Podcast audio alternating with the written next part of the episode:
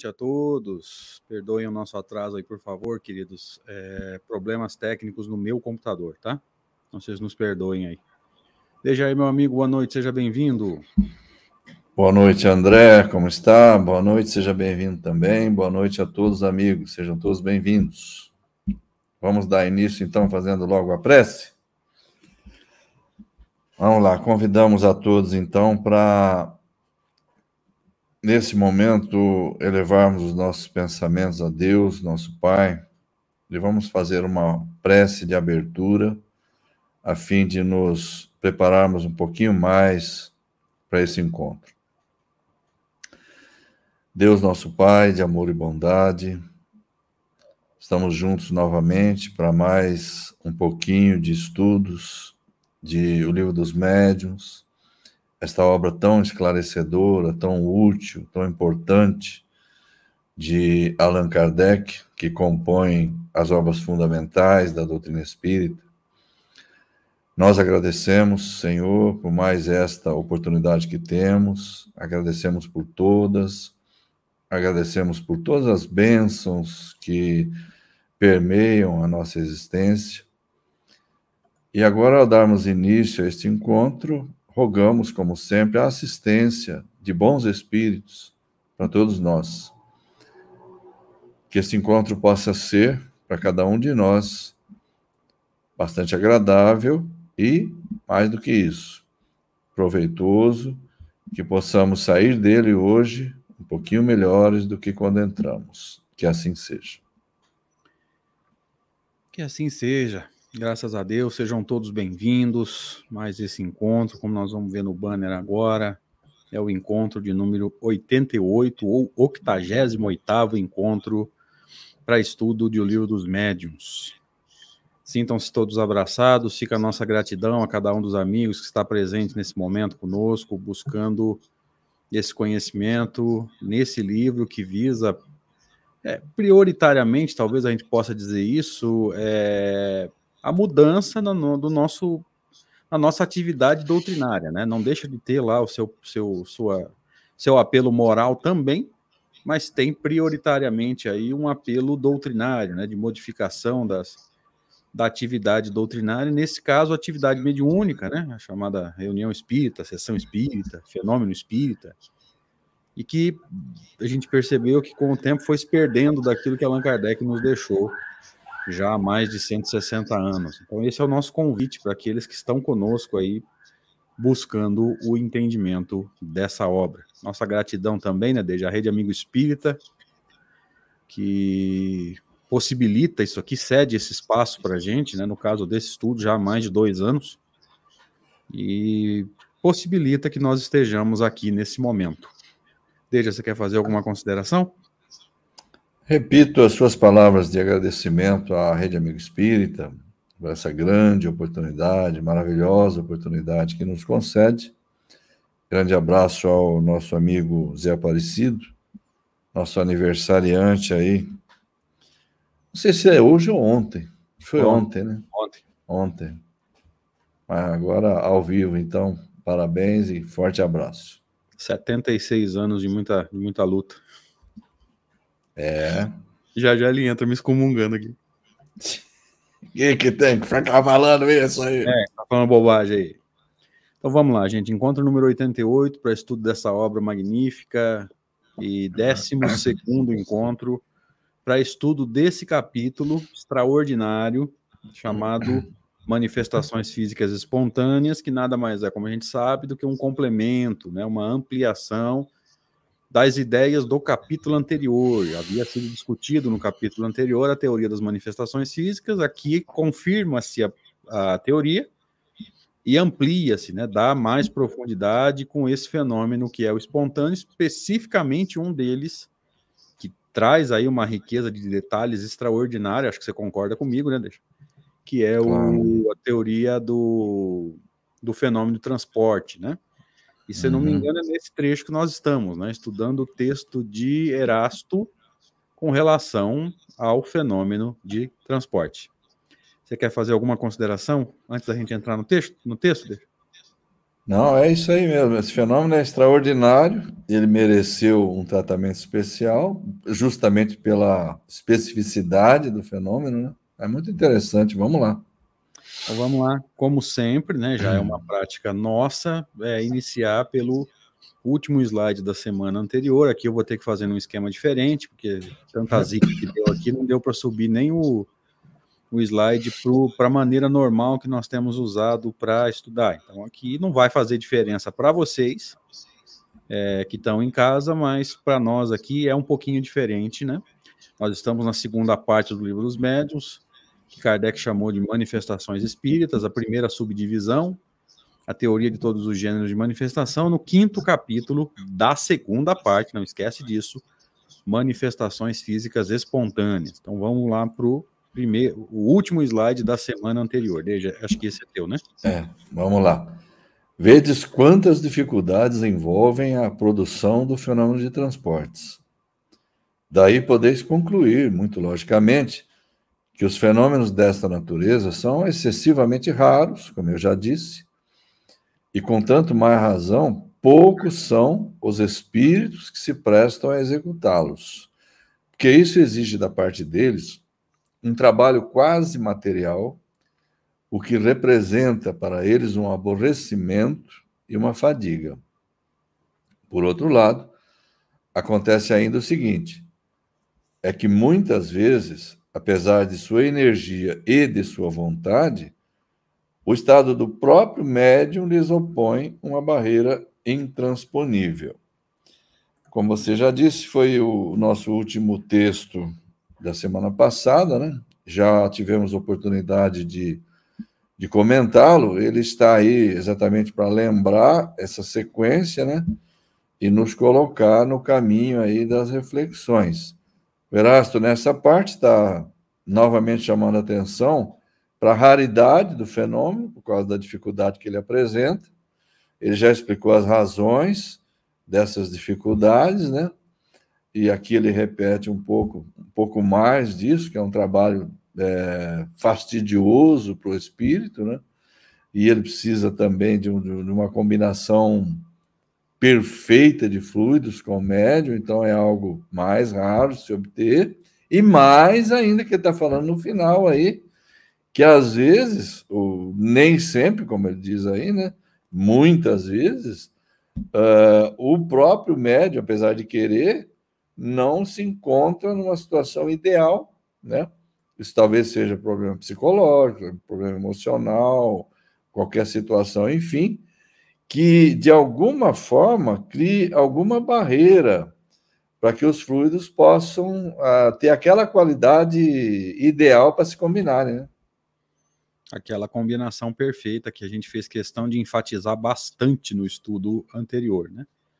Aqui uhum. fica claro para a gente que algum estado do médium, ele não vai falar qual é agora, talvez nos fale mais para frente, mas enfim, dependendo da situação do médium, é, momentaneamente o, o fenômeno pode ficar dificultado, pode ficar até impedido, né? Por quê?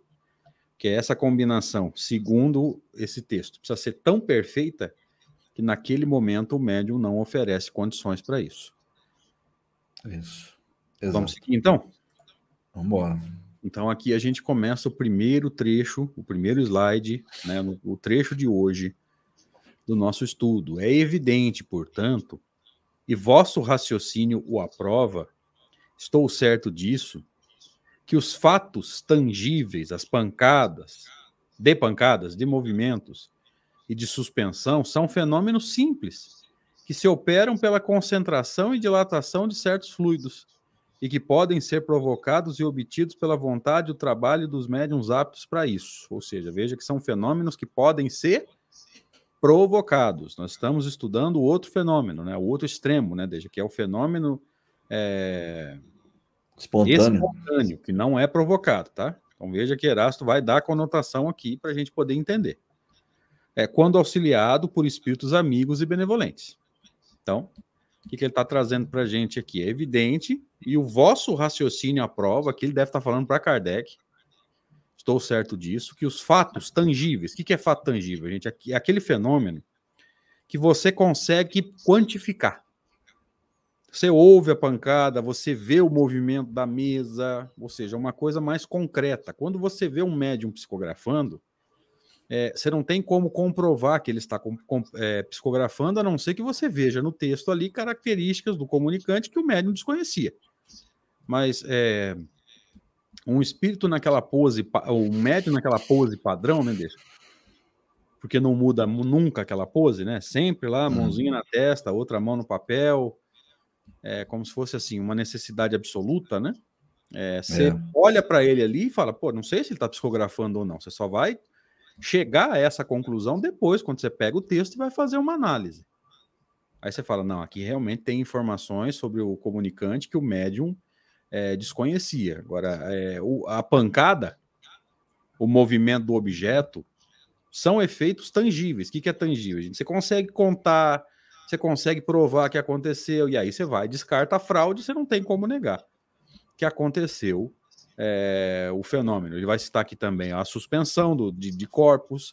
São fenômenos simples, ou seja, não exige essa, essa perfeição de combinação que é uma característica desse fenômeno que nós estamos estudando, que é o de transporte. É. Que se esperam pela concentração e dilatação de certos fluidos, veja, além da combinação do fluido do médium com o fluido do espírito, às leis que regem os próprios fluidos. Algumas delas são explicadas para nós lá no capítulo 14 da Gênese, aquele texto extraordinário sobre os fluidos. E podem ser provocados e obtidos pela vontade e o trabalho dos médiums. Então, aqui ele vai caracterizar o que, o que ele está falando. Ó. O fenômeno provocado, ele, ele é, em geral, mais simples. Por quê? Porque a combinação não precisa ser tão perfeita não tem que ser aquela coisa tão detalhada. O fenômeno provocado é espontâneo, principalmente o de transporte, é outra história. Já que eu entendi direito, deixa? Ah, com certeza, é isso mesmo. Então, olha só, a Sueli, minha amiga aqui de Franca, vem trazendo uma pergunta para a gente aqui. Ó. Algum problema de saúde, inclusive mental, pode causar alguma dificuldade na manifestação do desencarnado para o encarnado? Sim. Problema do desencarnado, problema do encarnado. É, são muitos os fatores, Sueli, que podem atrapalhar, atrapalhar uma, uma comunicação, né? Nesse caso aqui, no slide anterior, o Erasto vem trazendo essa questão com relação ao médium, né? Agora, ele não fala o que é. E fator é esse que desequilibra o médium a ponto de impossibilitar aquela combinação fluídica perfeita. Mas no caso do último slide, é alguma questão relativa ao médium, tá? Deja, quer complementar? É, quando ele fala ali o estado do médium, ele, ele não, não ele nem tinha necessidade de, de, de entrar em detalhes a esse respeito, obviamente, né?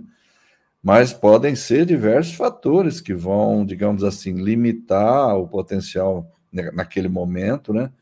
Atrapalhar, às vezes, uma, uma indisposição, pode ser até de saúde mesmo, física, que de alguma forma interfere, uh, pode ser algum problema emocional também que atrapalhe. Ela colocou na, na ponderação dela, uh, inclusive mental, né? Ora, sem dúvida, inclusive mental. Porque se, se houver. Eu não sei até que ponto ela está levando essa, esse problema mental aí, né, de saúde mental. Mas a gente sabe que isso tem graus muito diferentes. Se você tiver uma, uma digamos assim, uma situação em que há um agravamento na, na, na condição de, de, de, raciocínio, na condição de, de vontade, exercício da vontade do médium, né? Um, uma loucura iniciante, um desequilíbrio mais forte. Aí são inúmeras as situações que podem interferir, com certeza. Inúmeras possibilidades, né? Tanto de saúde hum. física quanto desequilíbrio do pensamento, né? Também. É, podemos seguir? Podemos. Vamos lá, então. Isso é teu.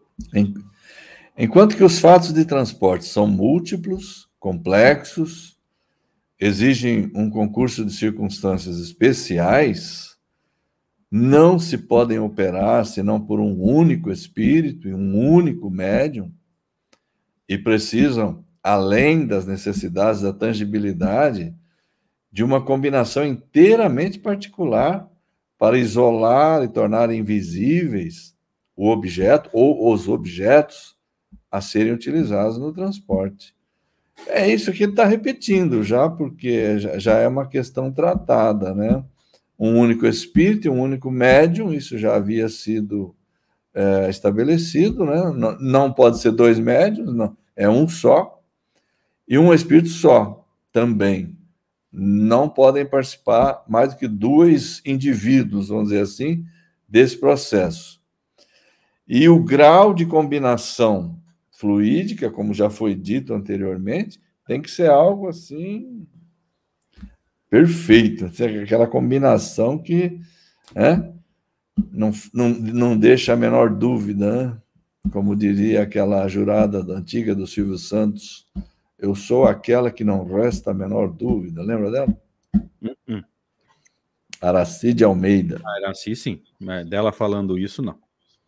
Eu é, sempre falava isso aqui ele reforçou, né, Deja, um pouquinho do que ele conseguiu trazer para a gente do mecanismo, né, de isolar e tornar invisíveis o objeto ou os objetos a serem utilizados no transporte. Ele já tinha falado sobre esse mecanismo uhum. E agora ele reforçou aqui, né? Exato. Podemos seguir? Vamos lá. Todos vós, espíritas, compreendeis minhas explicações e entendeis perfeitamente essa concentração de fluidos especiais para a locomoção e a tatilidade de matéria inerte. Acreditais nisso, como também acreditais nos fenômenos da eletricidade e do magnetismo, com os quais os fatos medianímicos ou mediúnicos, ele usa como sinônimos, estão plenos de analogia e dos quais são, por assim dizer, a consagração e o desenvolvimento. Deixa eu ver se tem mais nesse slide. Não. Então vamos Não. voltar.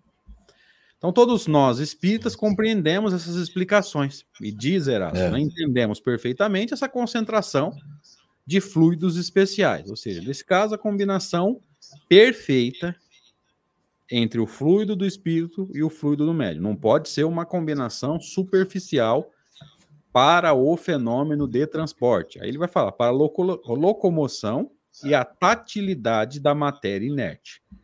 Acreditais nisso, como também acreditais nos fenômenos de eletricidade e magnetismo. Gente, aqui fenômenos físicos, tá? Uhum. Lembre-se, magnetismo é uma forma de matéria, é um fluido, portanto, é um fenômeno físico. Com os quais os fatos medianímicos, mediúnicos, é, estão plenos de analogia, ou seja, há como fazer as comparações e dos quais são, por assim dizer, a consagração e o desenvolvimento. Ou seja, é, da mesma forma que há explicação e a gente, é, entendendo a explicação, entende o fenômeno físico, a gente acaba, pela explicação bem dada, entendendo também o fenômeno do transporte. Acho que é isso. Né? Perfeito. Matou. Nada mais a ser nada. Nada a acrescentar. Vamos, passinho para frente, então? Vamos embora. Quanto aos incrédulos e aos sábios, piores que os incrédulos, não tenho de convencê-los e não me ocupo com eles. Eles serão um dia convencidos pela força da evidência, pois será necessário que se curvem diante do testemunho unânime dos fatos espíritas. Como foram forçados a fazê-lo diante de tantos outros fatos que inicialmente haviam rejeitado? É, isso aí a história demonstra, né? Essa parte final que ele fala aqui, inclusive, é, não se trata nem de fenômenos espíritos, ele está falando aqui de coisas da ciência, coisas que de início foram recusadas pelos chamados sábios, falar, ah, isso é loucura, isso não vai dar certo, isso não sei o quê, aquela coisa de sempre, né? e que no fim tiveram que se curvar, porque não, ah, é, pois é, funciona, né? Então, mas é, sem de início negar, né? Sempre tem que negar, é, se não bate com aquilo que eu penso, então não existe, aquela coisa. Eu não estou convencido, então isso não é verdadeiro. Com o passar do tempo, as coisas se comprovam, a ciência se demonstra, Ciência, a gente sabe que nunca se constrói por uma só pessoa, né? É uma coisa que sempre vai se encadeando, um descobre uma coisa aqui, o outro completa ali, tá, tá. no fim você tem uma ciência feita, né? Então, o que ele fala? Os sábios são piores do que os incrédulos. O incrédulo é aquele que não crê, mas ele não crê é, porque ele não, não, não, não tem nenhum conhecimento, ele, ele ignora a matéria e tal, mas ele é muito mais propenso a aceitar as coisas, a, a admitir quando ele começa a compreender, do que o sábio. O sábio é mais difícil, é mais renitente. Esse dá mais trabalho. Né? É, esse sábio aqui está um pouquinho na, no é. sentido também, Deja, do, do, do, incrédulo obstinado, né? daquele que não quer é. acreditar, que não quer entender. Isso. E como o Deja falou muito bem aqui, ó, quando ele fala aqui, ó, é, testemunho unânime de fatos espíritas, como foram forçados a fazê-lo diante de outros fatos, ou seja, é, as próprias, os próprios exemplos que foram dados no, no slide anterior, né, o magnetismo, a eletricidade, é, também levaram um tempo para até as pessoas saberem que estavam acontecendo, e para esse fenômeno, que nesse caso é um fenômeno material, né, tanto a eletricidade quanto o magnetismo, é, para que as pessoas vissem o fenômeno. Gente, pensa o seguinte: criaram o um avião. Quanto tempo demorou para a notícia da existência do, de uma máquina mais pesada do que o ar voando se espalhasse para todo mundo? E aí a pessoa recebia a notícia: não existe uma máquina mais pesada do que o ar que voa. Como a maioria demorou muito para ver um avião, Quanto tempo demorou para todo mundo acreditar que uma máquina mais pesada do que o ar estava voando? Aí depois que você viu a máquina voando, você já não pode mais negar, gente. Contra fato não há argumento. Mas ó, Sim. primeiro corre a notícia. E o que que o sábio faz? Tanto o sábio como o incrédulo. Duvido, mais pesado do que o ar, como é que vai voar? Não é pássaro? Depois de um tempo, você vai ver o avião voando, ou vai ver é, na, nas notícias, sei lá, uma foto é, rudimentar num jornal, um desenho, uma imagem. Hoje nós temos facilidade para pesquisar o que você quiser. Hoje você joga no Google, né? Ah, sim.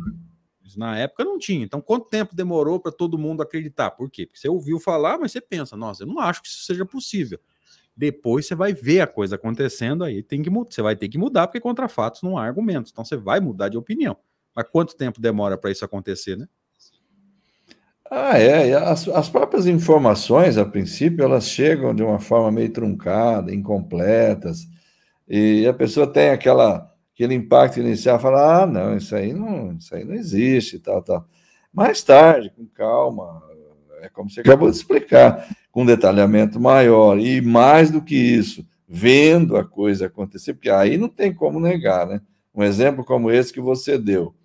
Um objeto mais pesado que o ar voando e se mantendo no ar por um tempo suficiente mesmo para demonstrar a coisa. Porque um objeto mais pesado que o ar se mantém em movimento durante um certo tempo nunca foi novidade para ninguém. Você pega uma pedra e arremessa, até ela cair no chão, ela está no ar, é mais pesada que o ar, mas está se mantendo no ar. Por quê? Porque atua sobre ela ainda uma força que a mantém ali, mas essa força vai daqui a pouco ela acaba. Então ela cai. A gravidade vai trazê-la de volta para a Terra.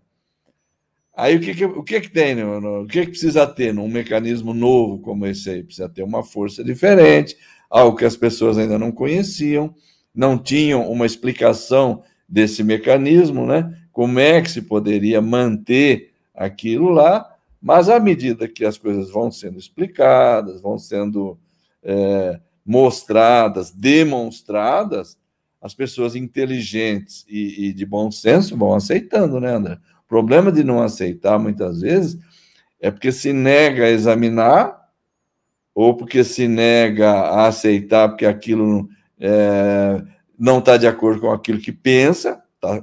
tem ideias preconcebidas a respeito, como nós sempre falamos, né? Você uhum. vai examinar uma coisa com ideias preconcebidas, você vai buscar naquela coisa aquilo que você pensa. Fora disso, você não vai concordar, né? Então, é que a pessoa tenha um ceticismo inicial acerca de certas coisas é até saudável, para não ocorrer aquele entusiasmo excessivo e refletido, né? O Kardec até se manifesta muitas vezes contrário a isso, que tem espíritas que são tão entusiasmados, mas é um entusiasmo irrefletido, que eles fazem uma propaganda contrária ao espiritismo ao invés de ajudar, né?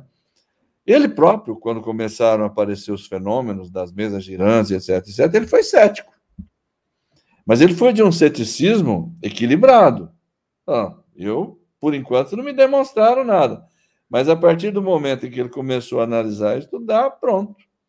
Ele o fez sem ideia preconcebida, sem é, adotar sua própria opinião como fonte da verdade, sempre disposto a abrir mão das suas opiniões em função de um fato que se demonstrava, e assim ele foi trabalhando. O cientista, o cientista tem que trabalhar assim, né? Sempre buscando comprovar mais de uma fonte, se possível, né? É bem, bem isso mesmo. Vamos seguir então? Uhum.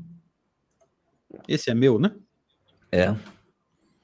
Resumindo, se os fatos de tangibilidade são frequentes, os de, os de transporte são muito raros, porque as condições para se produzirem são muito difíceis. Veja, era esse comentário que eu ia fazer no slide anterior e fui acompanhando a tua fala, esqueci. O problema é você, nesse caso, é você criar as condições para que o fenômeno aconteça.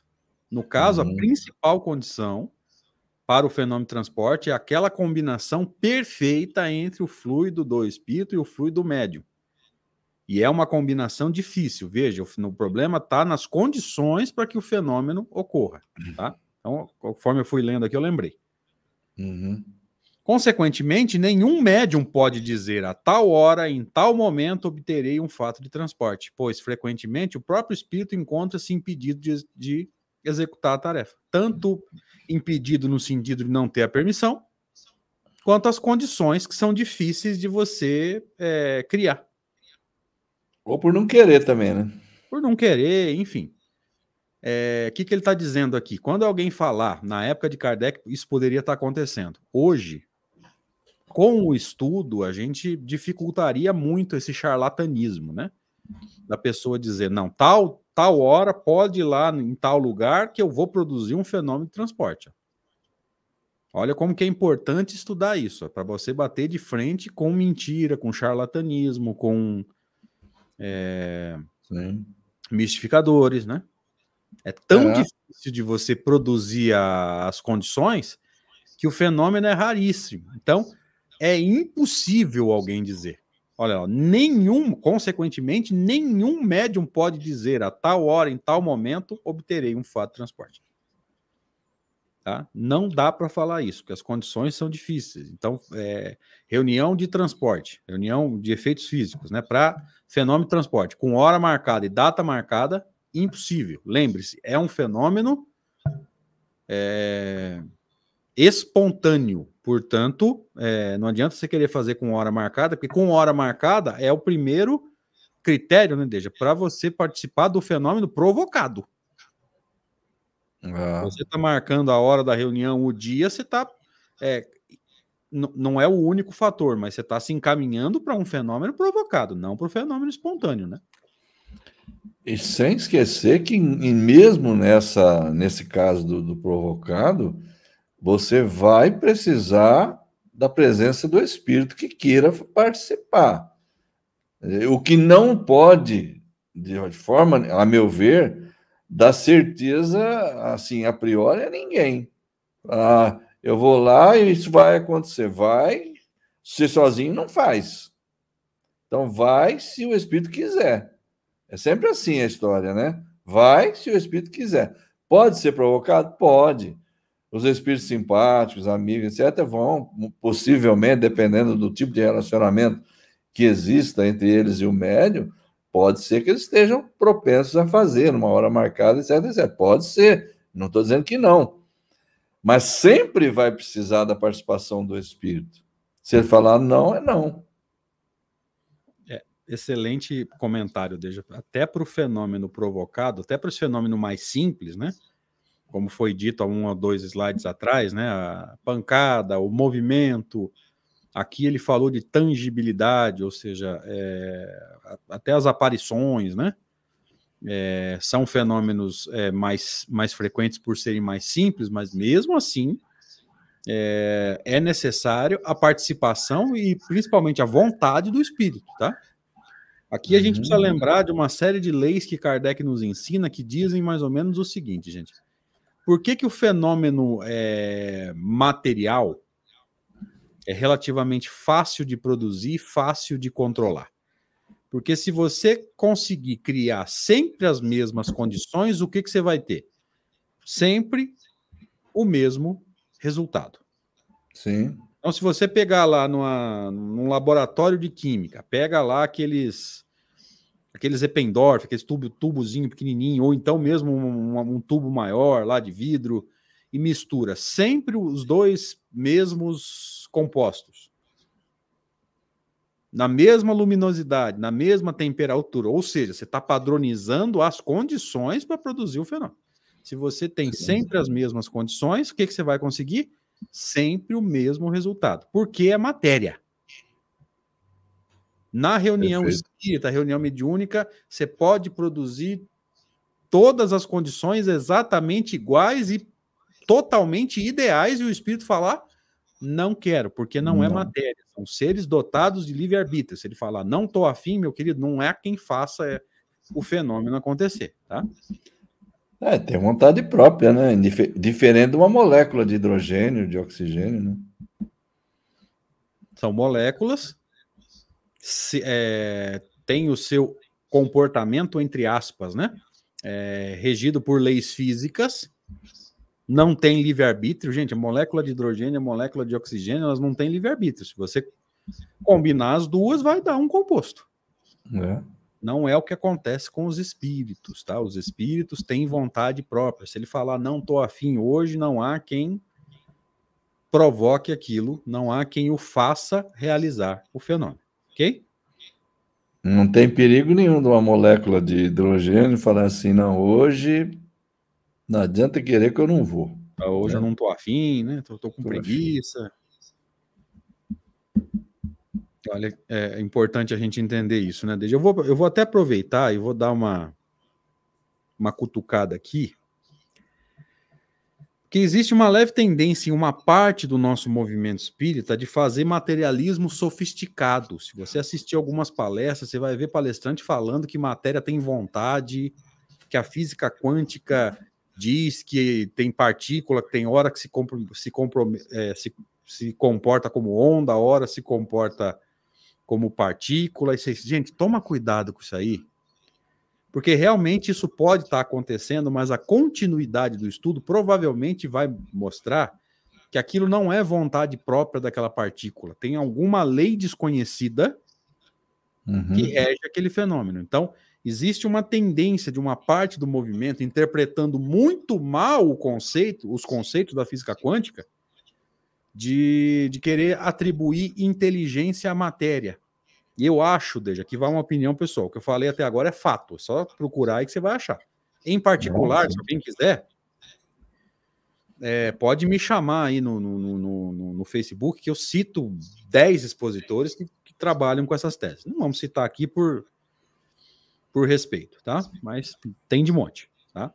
E acho, inclusive, que isso aí advém de uma teoria chamada panteísmo. Como eles querem dizer que Deus está em tudo, e Deus sendo a inteligência suprema, como eles acreditam, desde que Deus está em tudo, se ele está em tudo, ele está na matéria. E se Deus é inteligência está na matéria, então a matéria é inteligente. E é uma, é uma dedução, é uma condução de raciocínio que não se sustenta. Principalmente para nós espíritas que entendemos a primeira parte do livro dos espíritos, que quando fala da tríade, né? Deus, espírito e matéria. Deus, inteligência primeira, é, é, inteligência suprema, espírito, ser pensante, matéria, a criação que não pensa, que não tem vontade própria, que não tem, enfim, não pensa, não tem livre-arbítrio. Então toma cuidado, porque tem uma, uma, uma boa vertente do movimento, e boa no sentido de razoavelmente grande, querendo colocar é, inteligência na matéria. Para a doutrina espírita isso não tem fundamento. Veja, se quiser complementar, até discordar, fique à vontade. Deixa eu falar uma coisa para Luana Conograi, acho que é esse o nome, né? Luana Conograi, se puder colocar aí, ó. Já saiu, Luana. já saiu, isso aí já tem. Já. Molécula tem perispírito, é, como é que fala? Perispírito tem órgãos, perispírito tem vontade própria, perispírito que pensa, perispírito que fica em tratamento, enquanto o ser pensante vai para outro lugar, deixa o, o perispírito em tratamento. Isso aí tudo já tem, gente, tá? Então é, é, eu gosto muito daquela fala do nosso querido amigo e grande conhecedor da obra de Kardec, Cosme Massi, quando ele fala do materialismo sofisticado, né? É? Isso é materialismo sofisticado. O materialista acha que nós somos só matéria. Vai dar uma sofisticada, vai falar o quê? Não, a matéria tem inteligência. Hum, verdade. Okay? As células. É, esses dias eu ouvi que as células nossas elas têm reações próprias, têm inteligência, têm isso, têm aquilo, que elas aprenderam do tempo que a gente era vegetal. Não, e aquela colocação que fala que cada célula do teu corpo é um princípio inteligente. Gente do céu. Célula é matéria. Tudo bem que ele, é, ela tem lá uma, uma, uma não dá para chamar de inteligência. Tem um automatismo, né? Porque faz lá o seu metabolismo, absorve é, oxigênio, é, produz energia, mas daí a você atribuir é, a inteligência para a célula é sacanagem. É, numa escala maior, André, é como dizer que computador é inteligente. O computador não tem inteligência nenhuma, só faz o que você manda. Faz o que você manda, é um automatismo lá, ele não tem vontade própria, ele não tem livre-arbítrio, ele não faz sozinho, ele não toma decisão, Nada. você alimenta ele. Você, você alimenta ele, entre aspas, né, com programas e dados, e ele faz o que ele é programado para fazer, mas ele toma atitude. O teu computador liga sozinho de manhã? Não liga.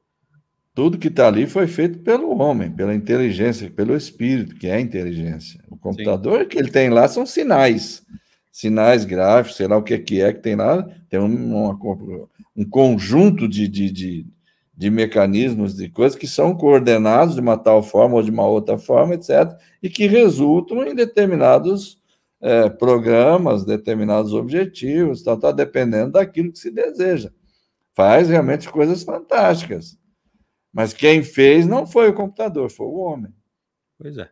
Então, atentem para isso, tá, gente? Existe sim bastante gente no movimento que acredita nisso, né? Pega carona na física quântica, o Cosmo Massa sempre fala, gente.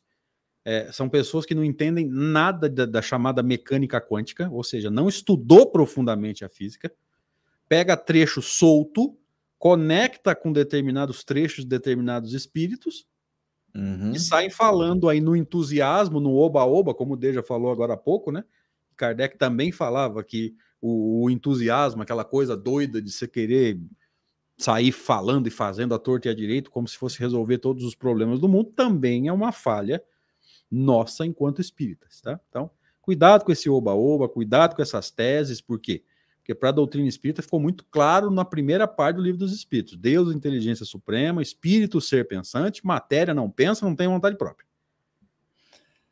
Tem essa observação do Michael Bonfatti, André. Está aqui. Ele fala aí, ó, tem uns que confundem leis de ação e reação físicas é, com as leis morais, acho que ele está querendo dizer, né? E isso acontece mesmo. Uh, na, na, na, na, terceira lei de Newton, a coisa é muito clara. A toda ação corresponde a uma reação com igual intensidade e em sentido contrário. Tá, mas isso é no plano físico. Isso é uma lei né? física. Não queira aplicar isso às leis morais, a, suposta relação de causa e efeito, porque o, o espírito é inteligente. Então, o, tem livre-arbítrio, ele, ele, pode lidar de uma forma, lidar de outra, o impacto de, de, de uma, de uma reação é, pode ser é, amenizado por uma atitude diferente. De forma nenhuma você pode estabelecer uma analogia plena assim, com a lei de, de ação e reação de Newton, porque ali ela é sempre igual. Sim, e, obrigatoriamente. Não, é, não pode, tem razão aí o Michael. É, obrigatoriamente, né? Pela lei física, obrigatoriamente vai haver uma reação de mesma intensidade no sentido contrário. É. Agora, eu, eu, se eu for assassinado por alguém, não tem nada que me obrigue a fazer a reação contrária de mesma intensidade, ou seja, eu assassiná-lo em outra encarnação. Gente, o perdão e o livre-arbítrio. Olha só. Como que a gente às vezes não entende, cara, quer fazer analogias que não tem pé nem cabeça, né? Vamos seguir? Bora. É um finalzinho desse, desse slide aqui. Devo acrescentar que esses fenômenos são duplamente difíceis em público, porque aí se encontram quase sempre elementos energeticamente refratários, ou seja, fluidicamente refratários que atrapalham aquela combinação perfeita que a gente vem batendo aqui há bastante tempo, que paralisam os esforços do espírito e com mais forte razão a ação do médium. Então, olha só. Se você produzir esse fenômeno já dá trabalho, porque é uma, é uma, uma, uma dificuldade imensa para você criar ali as, as condições. Imagina para você produzir isso em público, com aquele monte de fluido que cada um traz em si, gente. Cada encarnado é uma, uma um, um espírito ou uma alma, tem fluidos próprios, né? Características próximas. Olha a Brigitte falando abobrinha aqui, deixa. A Brigitte é, é assim mesmo, intrometida. Que André Portilho, ele citou o nome aqui, não faz isso. Não faz isso, cara. Nós já arrumamos tanta confusão com citação de nome.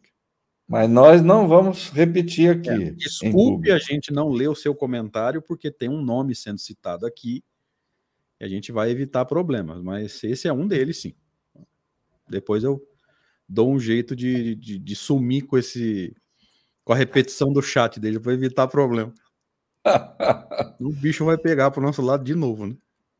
É. Então, gente, é, se já é difícil você produzir, né, você criar as condições para que o fenômeno aconteça, em público mais ainda, porque cada um de nós é um espírito, é uma alma, tem fluido problema, gente, perispírito ou fluido, é, é, é para é. o espírito que a nossa impressão digital é para nós, é o que nos caracteriza. Então você traz o seu fluido próprio, próprio, entra na reunião, seu fluido pode atrapalhar como pode ajudar. É, a questão da influência do meio, né, que foi estudado, tem um capítulo próprio para isso, né? Influência do meio. Influência do meio. Então nós vamos chegar lá, né? Não sei, não sei em que encarnação dele, mas que vai chegar, vai, né? Vai. Se Deus quiser. Deus quiser. E quando você falou aí, quando você leu, devo acrescentar que esses fenômenos são duplamente difíceis em público, porque aí se encontram quase sempre elementos energeticamente refratários. Eu falei, bom, está escrito energicamente. Mas, você leu certo, de acordo com o Herculano Pires, é energeticamente refratários mesmo. E aí, nesse texto, nesse, nessa tradução, está energicamente, né? É, eu, pode, eu, dar uma, pode dar uma conotação um pouquinho diferente. É, é diferente. É o problema. Na verdade, do... acho que o, o, correto deve ser energeticamente refratários, né? Eu acredito nisso também, porque energicamente é. muda o sentido e muda. não faria sentido nenhum, né?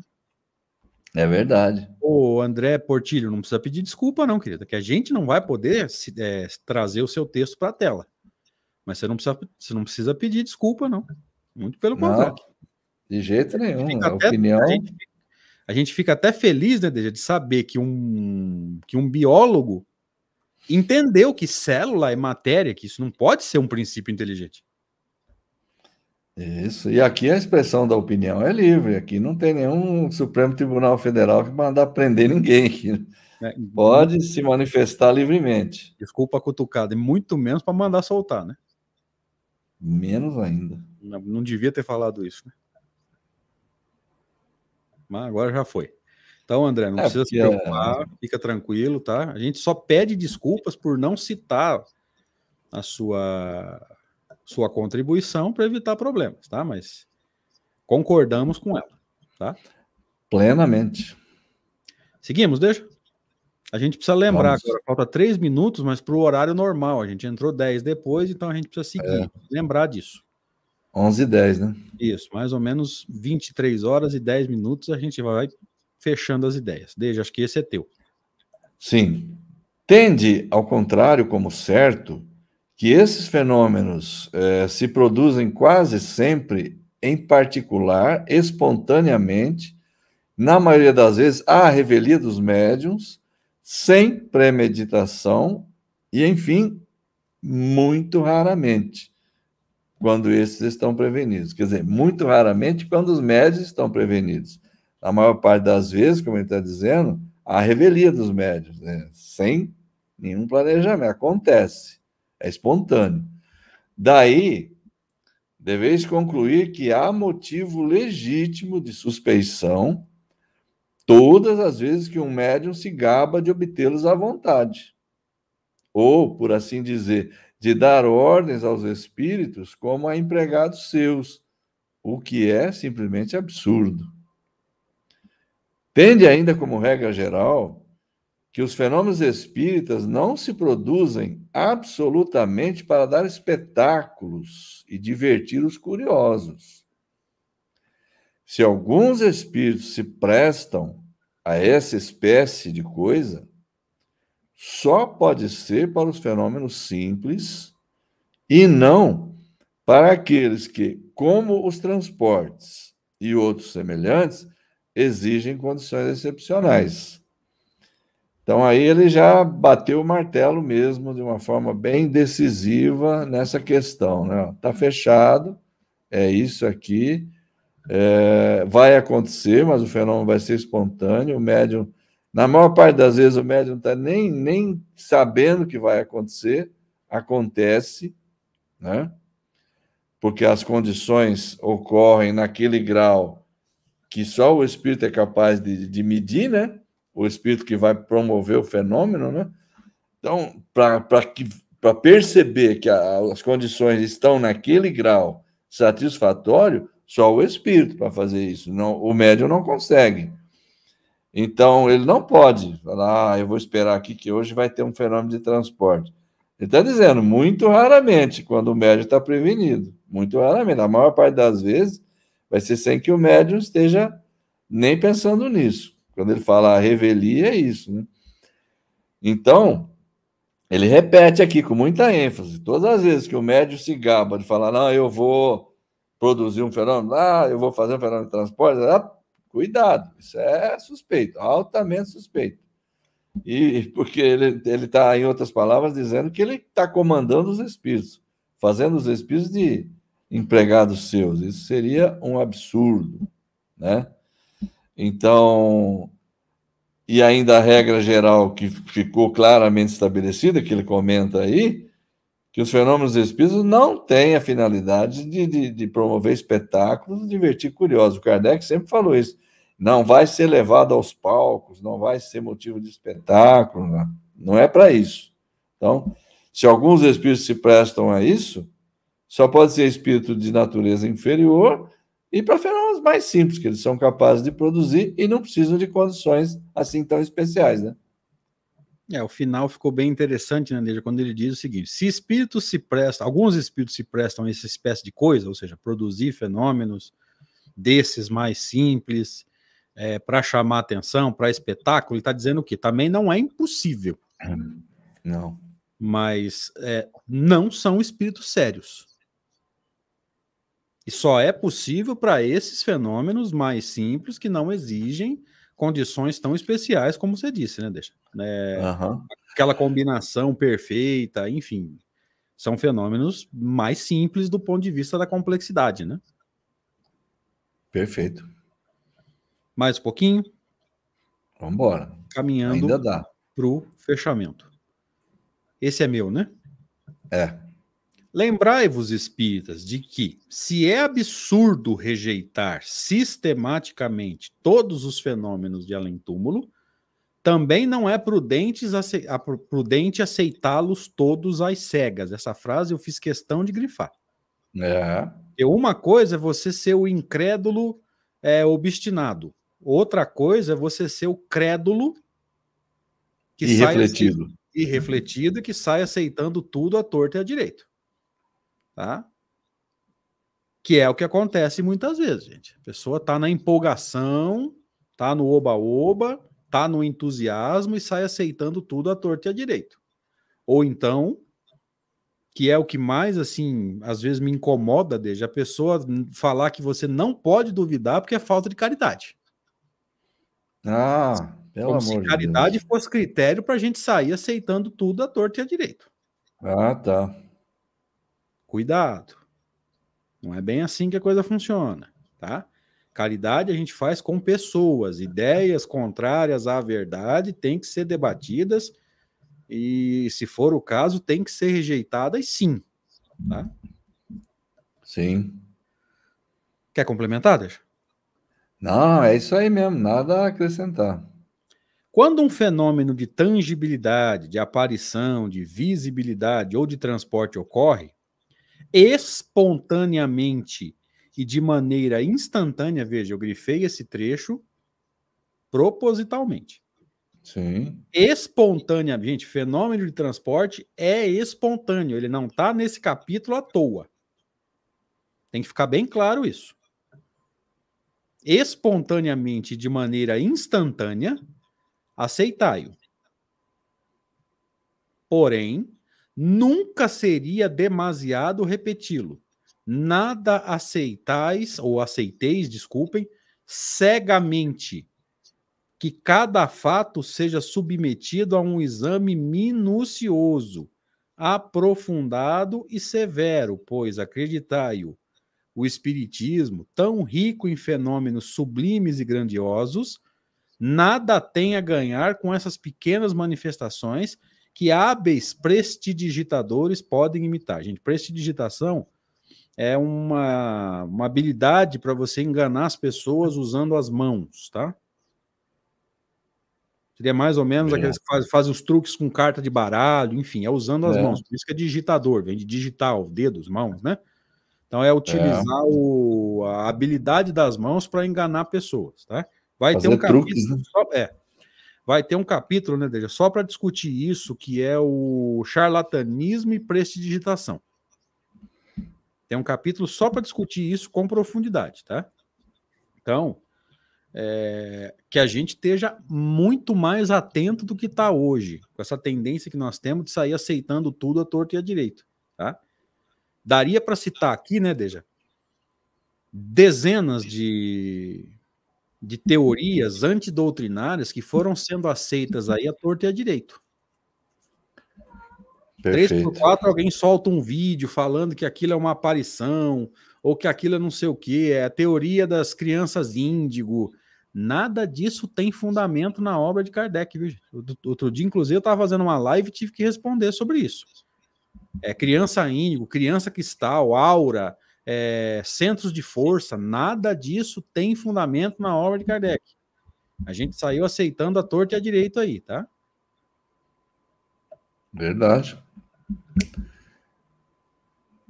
O que você quer fazer, Deja? Mais um? É, acho que dá mais um, né? É, aí gente... Inclusive, é, termina aí, né? Termina o texto de Erasto, inclusive. Quer fazer? Então vamos embora. Então vamos lá, gente. A gente vai atrasar. Talvez a gente não consiga terminar às 11h10, mas aí é coisa de dois, três minutinhos a mais, tá? Ah, então esse é meu, né? Isso. Sei, sei muito bem o que ides dizer-me é que esses fenômenos são úteis para convencer os incrédulos. Mas ficais sabendo que, se não tivesseis tido outros meios de convicção, não teríeis hoje a centésima parte dos espíritas que tendes. Falai ao coração. É assim que fareis maior número de conversões sérias.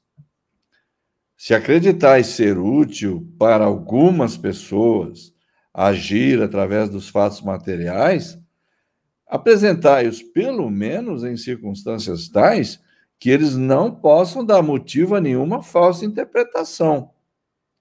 E, principalmente, não saiais das condições normais desses fatos, pois os fatos apresentados em más condições oferecem argumentos aos incrédulos, em vez de convencê-los. Não vai ficar tentando convencer através de fenômenos. Bom, isso daí, o Erasmo está batendo aqui, mas isso aí, Kardec bateu demais, né?